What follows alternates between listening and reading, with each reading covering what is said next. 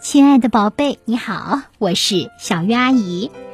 今天呀，小鱼阿姨要给大家来讲的魔法象绘本是《姑姑的树》。这个故事的文字作者叫于丽琼，图画部分的作者是扎宇，法国人。好，让我们翻开书吧，看看姑姑的树讲述的是一个怎样的故事。我六岁那年的春天，一场暴风雨袭击了我们的村子。爸爸妈妈送我到城里的姑姑家寄住一段时间，等新房子盖好再来接我回去。姑姑其实是爸爸的姑姑，她很老了，可她还是希望我叫她姑姑。她不喜欢变老。在姑姑的家里，贴着一些比较传统的图画。姑姑喜欢的画上，那些人都笑得好开心。姑姑没有结过婚。我问她：“要是没有那副假牙，就会有人娶你了，对不对？”每次看到她把假牙装进嘴里，我就想快快逃走。姑姑用假牙回答我：“你的牙倒是很多，怎么没有人娶你？”关于结婚这种事，我一直没想明白。它意味着两个人永远在一起吵架和睡觉，像爸妈那样。笨蛋！姑姑还是用假牙说：“难道一只躲猫猫跳房子？”他这么一说。我更笨了。姑姑年轻的时候读过很多书，去过很多地方，她干过许多该干的事，也干过许多不该干的事，比如说偷玉米、打架、喝酒。她有过快乐，也有过痛苦。姑姑喜欢的不多。除了我，就是街心花园的那棵老树。姑姑可以在树下坐上半天，不说一句话。人老了，是不是都这样？姑姑说，她小的时候树就在了，那时街心花园还不是街心花园，是巷子口。春天、夏天、秋天、冬天，树一直在那儿，只是周围的东西全变了。有时我会跟姑姑一起去，下午变得那么长，我的耐心很快就会用光。有一次，我忍不住大喊：“那棵树又老又丑！”细碎的阳光在姑姑光滑的发髻上跳动，他瞟了我一眼，用假牙不经意地说：“你懂什么？这样的树我可以找到一百棵，在这里，还有那里。”我拼命的在树中间跑来跑去，还疯了一样的转圈、翻跟头。不高兴的时候，我就会这么发疯。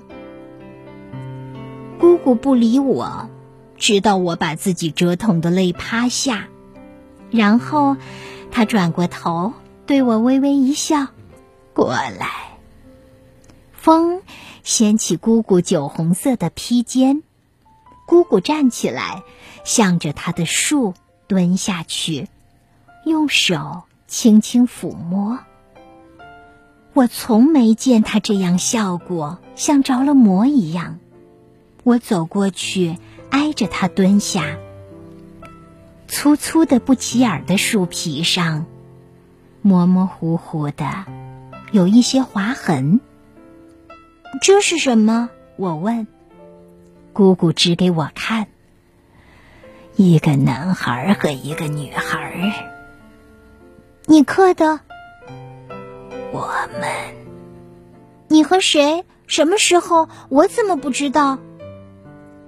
姑姑的指尖一遍遍划过树上的男孩。无论我再问什么，他都不理我了。要我说，他们刻的实在不怎么样，我什么也看不出来。嘘，姑姑把食指放在嘴唇上，不要告诉任何人，否则，小鬼，我们就绝交。我赶紧捂住嘴。说实话，我可不想跟他绝交，我还想等他告诉我更多。可是从那以后，关于那棵树和那幅画，姑姑再没有说过一个字。我常常独自绕着姑姑的树上上下下、左左右右的看，想看到更多的秘密。可是，除了蚂蚁、独角仙和天牛，还有小狗的尿，我什么也没有发现。树叶在好高的地方哗哗的摇头，像在一个劲儿的说着什么。也许，他们知道的更多。过没多久，姑姑病了，陆陆续续有一些人来看她。姑姑会闭着眼睛假装睡着。偶尔她精神不错。有一天，她梳好发髻，装好假牙，出门了。我知道她好久没去看她的树了。可是天哪，所有的树都不见了。姑姑疯了一样的到处找她的树，可是没有用。以前长树的地方。什么也没有了。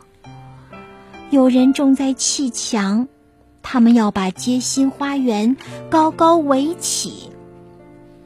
姑姑呆呆地站在那儿，很久很久，碎发在风里扫着她的眼角。突然，姑姑捂着脸大哭起来，哭着哭着，她蜷下去，像一只受伤的鹿。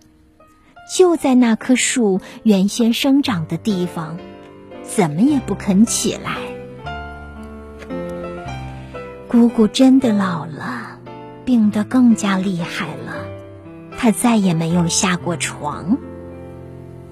小鬼，姑姑说：“我要结婚去了。”骗人！不过那地方你去不了。跟谁？树没了，我该去找他了。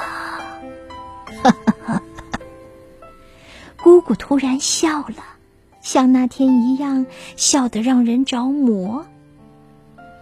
你准备带上假牙去？我敢肯定，他不会娶你。我认真的说。好吧，帮我收好，说不定我哪天回来问你要。姑姑的葬礼上，其他人都在哭，只有我没有。我知道姑姑干什么去了。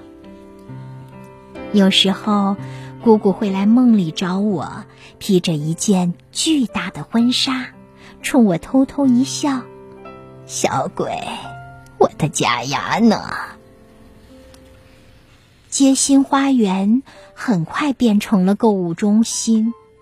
每次经过，我都会想起那棵哗哗摇头的树，那棵姑姑的树。好啦，亲爱的宝贝，这个故事讲完了。作者余丽琼说：“这个故事是送给……”日新月异的城市，送给过往，送给每一个爱过和被爱过的平凡生命。好啦，我想这个故事也是送给你的。姑姑有一棵她最爱的树，你有没有呢？小月阿姨心里也爱过好多好多的树，比如说我家附近的一棵苦楝树。它的树冠在很高的地方曾经被截断过，它变成了光秃秃的主干，可它却没有放弃生长。第二年春天，它绿绿的样子又回来了。我还爱过我初中校园里的一棵兰花楹，那是我第一次见到那么美的花树。当然，我爱的树还有木棉花树，在我写的书《和木棉花说话的孩子》里写过那棵树，它的名字叫阿大。好了，如果你也喜欢树，别忘了去找一棵为它取名字，常常去看望它，好不好呢？当然，我也希望你能够亲自找到余丽琼的这本书《姑姑的树》，读一读。它是由广西师范大学出版社出版的魔法象绘本，祝你阅读快乐。